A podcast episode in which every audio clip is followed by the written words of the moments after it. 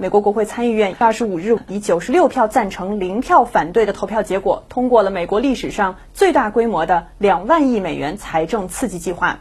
计划主要内容包括向年收入不足七点五万美元的每个单身成人一次性最多发放一千两百美元，为每个孩子增加五百美元；将失业救济金每周增加六百美元，最多持续四个月；同时向小企业提供三千五百亿美元贷款，用于支付工资和福利；向医疗机构提供一千一百一十七亿美元资金，为国家战略药品和医疗用品储备提供一百六十亿美元资金等。目前，该计划已提交美国众议院，预计众议院将在二十七日进行口头表决，以推动计划获得更快通过。在获得参众两院通过后，该计划将交由美国总统特朗普签署，成为法律。